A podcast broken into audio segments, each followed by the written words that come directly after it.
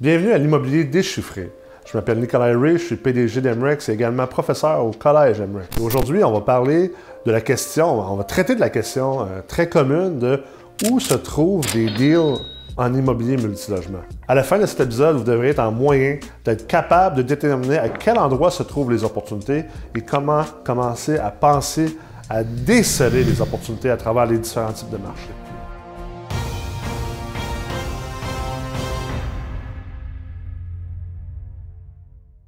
Se trouvent les deals? Et c'est une question tellement importante puis tellement élémentaire en investissement immobilier parce qu'ultimement, si on veut être investisseur immobilier, si on veut croître sa valeur nette, si on veut être capable de générer du profit, de créer de la valeur, de générer du cash flow, on doit être capable de procéder à des acquisitions d'immeubles. Et bien sûr, si on ne sait pas où trouver ces acquisitions-là, ça va être extrêmement complexe de réussir à atteindre nos objectifs. Alors, avant d'aller regarder où se trouvent les deals, spécifiquement, on doit être capable de déterminer, premièrement, c'est quoi un deal? Parce que même si je vous indique à quel endroit on peut trouver des opportunités, si vous ne comprenez pas c'est quoi un deal et si vous avez une mauvaise définition de c'est quoi un deal, bien, ça ne donne pas grand-chose vous montrer où les trouver. Alors, la première question ou le, le premier sujet, c'est c'est quoi un deal? Un deal, ultimement, c'est vraiment propre à chacun. Oui, il y a des deals, on va dire, on va appeler ça un deal du siècle, par exemple, ou un deal qui va être un deal pour tout le monde. Tu sais, l'exemple bien parfait, euh, justement, du profit à l'achat, où on trouve un immeuble qui a une juste valeur marchande d'un million de dollars, on réussit à l'acheter pour 900 000 dollars, on s'entend que c'est un deal pour tout le monde. sais, peu importe votre profil d'investisseur, peu importe euh, euh, la manière que vous investissez, les capitaux avec lesquels que vous travaillez, ça reste que ultimement, on a un arbitrage qui est en place, puis c'est l'arbitrage d'acheter un immeuble 100 000 en bas de sa valeur, sa juste valeur marchande. Maintenant, c'est pas ça un deal. C'est, oui, c'est un deal, c'est un deal global, général, mais vous ne pouvez pas bâtir votre carrière d'investisseur à la recherche de ce type de deal-là ou ce type d'arbitrage-là, en fait. Parce que, ultimement, euh, quand on parle de ce genre de deal-là, on parle d'un arbitrage, un arbitrage sur le prix, finalement. Ce qui est un des moyens de créer de la valeur ou de générer du profit qui est intéressant, mais ce n'est pas le moyen le plus facile et ce n'est pas le moyen le plus commun. Parce que, on va se le dire, les immeubles à revenus, bien, ça génère du revenu. Donc, les vendeurs, c'est assez rare qu'ils sont prêts à vous donner leur propriété pour moins que la valeur intrinsèque ou valeur marchande de cette propriété-là. C'est très différent du marché des maisons, du marché des flips et tout ça. Donc, c'est important de comprendre que lorsqu'on parle de deal, on parle d'opportunité. Une opportunité de faire quoi? Et c'est là que ça se définit par vous, l'investisseur. Parce que l'opportunité va différer entre moi et vous. Si moi, je suis quelqu'un qui est spécialisé dans l'optimisation assez lourd d'immeubles. Donc, j'achète des immeubles très maganés, désuets, euh, qui ont été euh, laissés à l'abandon. Et moi, je les reconstruis à partir de leur fondation et de leur structure, sans toucher à la coquille ou, l'enveloppe extérieure. Mais c'est clair qu'il euh, y a des immeubles qui vont être à vendre sur le marché que pour moi, c'est vraiment des deals.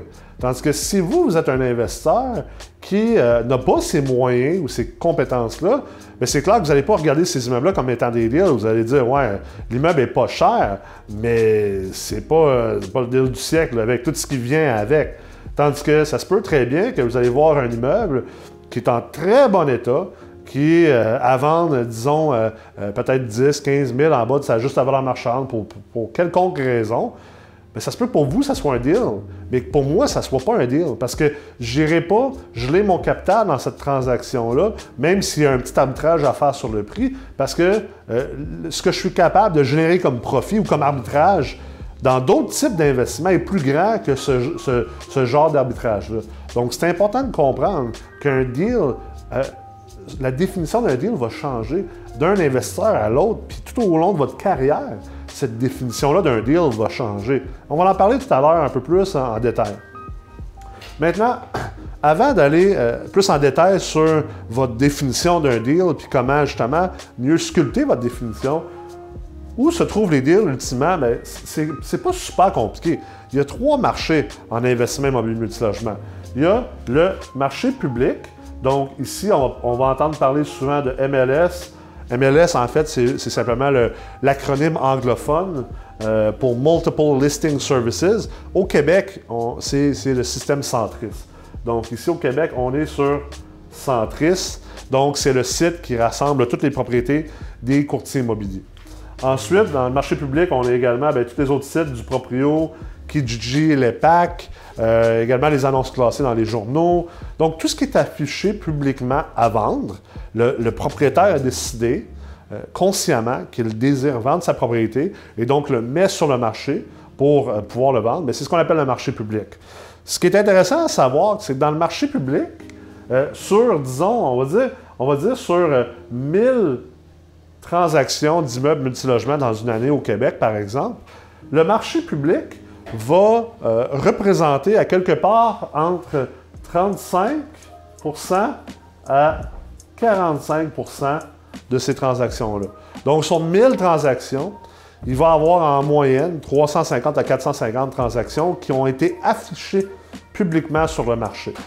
Euh, dans certaines villes, je dirais que c'est même en bas de 35% Il y a dans certaines villes que c'est même 10-15% Dans certaines villes, ben, c'est plus 45-50% euh, Généralement, même plus on est dans un marché euh, qui, qui, est grand, comme par exemple à Montréal, à Montréal, les immeubles ont tendance à se trancher sur le marché public versus, par exemple, Victoriaville.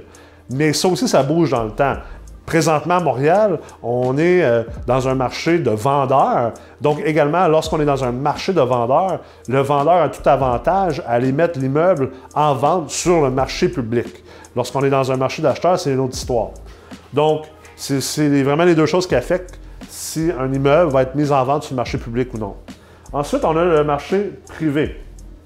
Le marché privé, on, entend souvent parler d'un pocket listing. Euh, on entend aussi parler d'un whisper listing. Des fois, les gens vont faire l'erreur puis d'appeler ça un, mandat hors marché. Euh, c'est une erreur. C'est pas un, mandat hors marché. Euh, puis la raison pourquoi cette erreur-là existe, c'est à cause de la manière que le, back-end du système de Centris au Québec il est fait. il y a un endroit qui c'est marqué hors marché. Donc, ça permet à un courtier qui a un immeuble, qui a un contrat de courtage, de euh, quand même gérer son contrat de courtage dans son système, exemple dans son SAM Web euh, ou dans son Matrix. Euh, puis ça s'appelle hors marché dans ce système-là. Mais en réalité, dans le marché immobilier multilogement, c'est pas ça un hors marché. dans le marché privé, c'est ce qu'on appelle le pocket listing, parce que le courtier garde l'immeuble dans sa poche, garde le listing dans sa poche. La manière que ça fonctionne ici, c'est que généralement, les courtiers qui ont beaucoup d'expérience, qui ont des grands réseaux d'investisseurs, ce qu'ils vont faire, c'est qu'au lieu d'afficher l'immeuble sur un marché public, ils vont simplement se faire une fiche maison, puis ils vont envoyer la fiche à tous leurs investisseurs, puis à toutes leurs bases de données. Puis généralement, c'est des courtiers qui ont une base de données de plusieurs centaines, voire plusieurs milliers d'investisseurs immobiliers actifs. Donc, euh, à ce niveau-là, ils n'ont pas nécessairement besoin du volume ou de l'amplitude de distribution que le marché public va apporter. Parce qu'on se comprend que le marché public, ben, c'est là où le plus de gens verront le listing. Tandis que le marché privé, il y a moins de gens qui vont voir le listing, mais ça a tendance à être des gens plus qualifiés. Donc, euh, on y va peut-être plus avec une approche qualitative, donc plus de qualité que de quantité versus le marché public, c'est plus de quantité. Comme je vous disais, dépendamment dans quel marché que vous êtes, dépendamment aussi dans quelle phase du cycle de marché qu'on est, est-ce que c'est un marché de vendeur, un marché neutre ou un marché d'acheteur, ça va venir affecter euh, généralement la prise de décision des courtiers et ou des vendeurs par rapport à où est-ce qu'ils vont afficher leurs immeubles. Donc, euh, euh, c'est important aussi de comprendre que c'est un peu plus de travail comme acheteur d'avoir accès au marché privé parce que vous allez devoir vous introduire aux courtiers qui ont des pocket listings. Donc, premièrement, vous allez devoir savoir c'est qui ces courtiers-là. et ensuite, vous introduire et ensuite investir dans la relation avec ces courtiers-là pour qu'eux, à l'interne, vous qualifient euh, d'investisseurs, acheteurs actifs et intéressants. Donc, euh, je pourrais faire un épisode au complet juste sur ce sujet-là. On le traitera d'ailleurs dans les prochains immobiliers euh, déchiffrés. Ensuite, le dernier marché, le marché passif, ça, c'est ce que, ce que je, je, vous disais tantôt, que les gens font par erreur d'appeler le marché privé le hors marché. Le hors marché, c'est le marché passif. L'immeuble est hors marché. Il n'est pas sur le marché transactionnel. Il n'est pas à vendre. Donc, euh, une grande partie des immeubles qui sont transgés en immobilier multilogement, c'est des immeubles qui n'étaient pas à vendre. Donc, euh, euh, c'est très commun, par exemple, dans le monde des fusions et acquisitions d'entreprises. Donc, l'achat et la vente d'entreprises privées. il n'y a pas nécessairement un marché centralisé pour la revente d'entreprises privées. Pour les entreprises publiques, bien sûr, il y a la bourse. Donc, ce qui arrive ici, c'est que beaucoup de propriétaires d'immeubles n'ont pas encore pris la décision de vendre leur immeuble, de le mettre dans les mains d'un courtier ou de l'afficher par eux-mêmes, par, un, par une des plateformes, par exemple, euh, des plateformes qu'on appelle les AVPP, à vendre par le propriétaire. Mais sont ouverts à vendre l'immeuble. Comme la plupart des investisseurs, euh, on a tous notre prix. Je veux dire, euh, comme un, de mes, bons clients disait auparavant, je veux dire, tous mes immeubles sont à vendre, bien sûr, selon le prix qui m'est offert. Donc, quand on comprend ça, on comprend que finalement, tous les immeubles qui existent sont à vendre. Tout est à vendre. Mais, pour la plupart, ils sont à vendre sur le marché passif. Le marché passif, euh, pour y accéder, euh, c'est probablement celui qui prend le plus d'énergie et d'argent et de compétences pour être capable d'y accéder. Parce que dans le marché passif, d'un, vous devez savoir comment naviguer, par exemple, euh, le registre foncier, JLR. Si vous avez accès au terminal MREX, ben, dans le terminal MREX, on a accès au marché, euh, au marché passif. Ensuite, vous devez être capable de déceler les points importants au niveau d'une propriété pour pouvoir trier. Parce que vous devez trier, voir si ça vaut la peine d'essayer de trouver le propriétaire et de faire un offre ou non. Je vous donne un exemple. Si l'immeuble a été étranger il y a deux ans, donc le, propriétaire actuel l'a acheté il y a deux ans, bien, tout de suite, ce, point d'information-là, c'est un excellent point d'information pour vous dire que dans votre triage rapide, ça ne vaut peut-être pas la peine de mettre trop d'énergie d'essayer de trouver les contacts de ce propriétaire-là parce qu'il vient de l'acheter, ça fait deux ans. Puis dans le marché immobilier multilogement, généralement, on va garder un immeuble entre 5 et 15 ans en moyenne et il y en a qui vont le garder encore plus 20-30 ans. Donc, euh, vous devez avoir bien sûr les compétences et les outils et l'énergie ensuite. Si vous décidez que c'est un propriétaire ou c'est un immeuble, euh, selon vos, paramètres de filtrage que vous avez en prospection, euh, ben, à partir de ce moment-là, là, vous devez être capable de trouver le propriétaire, premièrement, trouver ses contacts. Ensuite, entrer en contact avec, ce qui est une tâche assez lourde parfois parce que les gens n'aiment pas ça, se faire prospecter nécessairement. Et donc, euh, euh, ça amène son lot de difficultés, d'obstacles, mais il y a également beaucoup d'opportunités dans, le, marché passif ou dans le hors-marché. Et généralement, on va voir euh, ce marché-là va représenter parfois 40% jusqu'à 70% du marché transactionnel. Donc, si aujourd'hui vous êtes un acheteur, vous avez de l'argent, vous avez votre mise de fonds, votre crédit est en bonne santé, que vous arrivez puis vous décidez, je veux acheter un immeuble, par exemple, à Montréal, un 6 logements, euh, ben, vous devez vous poser la question de, sur l'inventaire au complet que je peux acheter, combien de pourcentage de cet inventaire-là est, dans le marché public? Si c'est un 6 logements à Montréal, en ce moment, il y a des bonnes chances qu'il soit sur le marché public ou sur le marché privé, moins de chances qu'il soit dans le marché passif. Si, par exemple, vous êtes à Victoriaville ou à Granby, il y a plus de chances qu'il soit dans le marché passif ou dans le marché privé que sur le marché public. Très important à comprendre. Ensuite, euh, l'autre chose que vous devez considérer par rapport à la recherche de deals, où se trouvent les deals, là, on sait physiquement où est-ce qu'ils se trouvent. Maintenant, il faut comprendre aussi que vous devez ajuster vos lunettes avec lesquelles que vous cherchez les deals. Ce que je veux dire par là, c'est qu'il y a plusieurs points importants dans la manière que vous regardez des, des opportunités puis vous regardez des propriétés. Premièrement, votre profil d'investisseur. Donc, le temps que vous avez euh, au niveau de vos investissements, l'argent avec lequel vous travaillez, c'est quoi le coût de cet argent-là? C'est quoi la patience ou non de cet argent-là? Par exemple, vous avez une mise de fonds, votre grand-mère vous l'a prêté, mais elle veut que vous lui redonnez d'ici 5 ans, versus vous avez la mise de fonds au complet, c'est votre épargne de retraite, puis il n'y a pas de pression au niveau temporel de cet argent-là. Ça va changer comment vous allez regarder les deals. Dans le premier cas, celui euh, de votre grand-mère, vous allez vouloir trouver un deal qui vous permet de recycler rapidement votre mise de fonds pour lui repayer l'argent et donc vous garder l'immeuble euh, sans, mise de fonds euh, au final qui est gelé dans la propriété.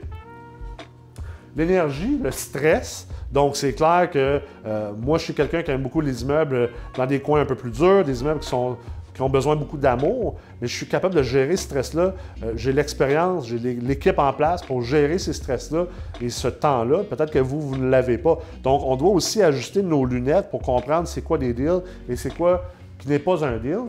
Vous allez vous rendre compte des fois qu'il y a peut-être des deals qui vous regardent en pleine face sur le marché public, mais c'est juste que vous avez mis les mauvaises lunettes, donc vous n'avez pas réussi à le voir.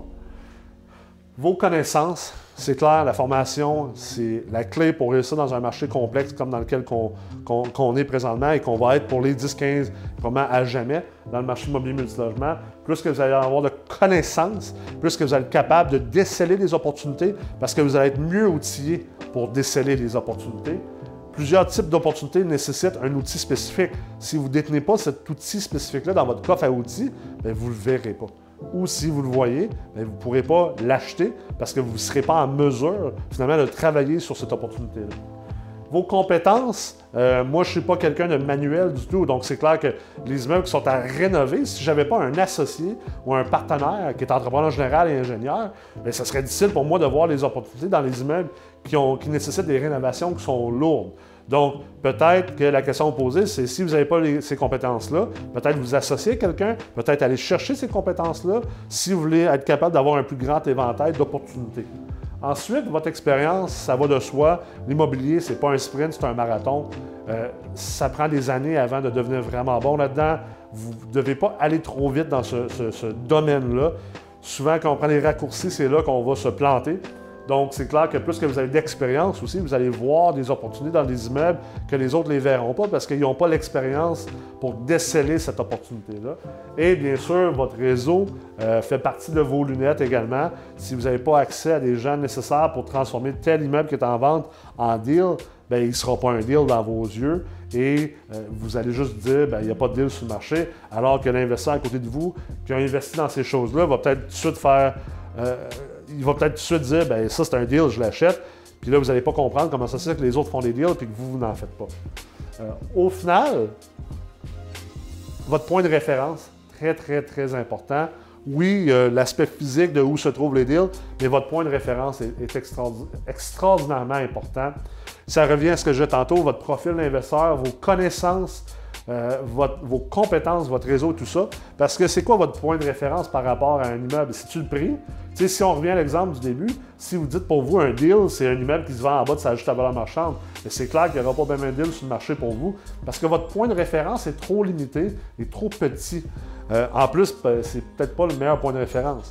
Si c'est le cash flow, c'est un peu la même chose. C'est quand même assez limitatif.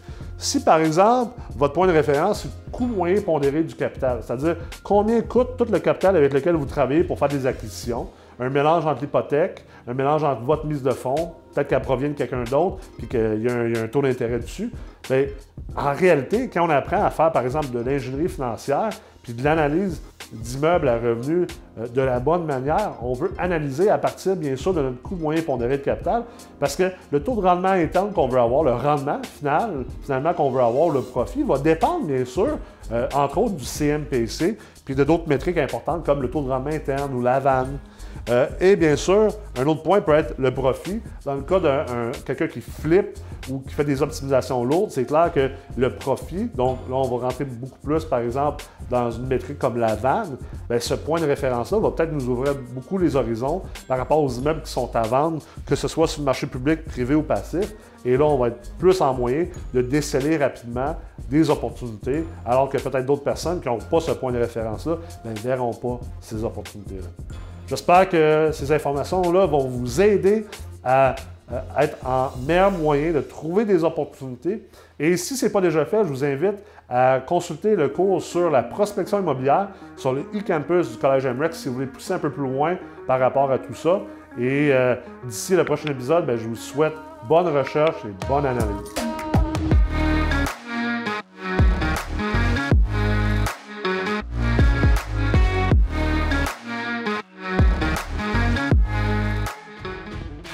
Un cours sur la prospection immobilière avec Frédéric Bernier parce que Frédéric Bernier, c'est euh, un des rares euh, prospecteurs immobiliers qui est à temps plein, un expert dans le domaine. Peu importe votre niveau de prospection, ce cours-là peut être pour vous. Il va vous amener du point A au point Z sur tout ce qui est de la prospection immobilière, tout ce que vous devez maîtriser.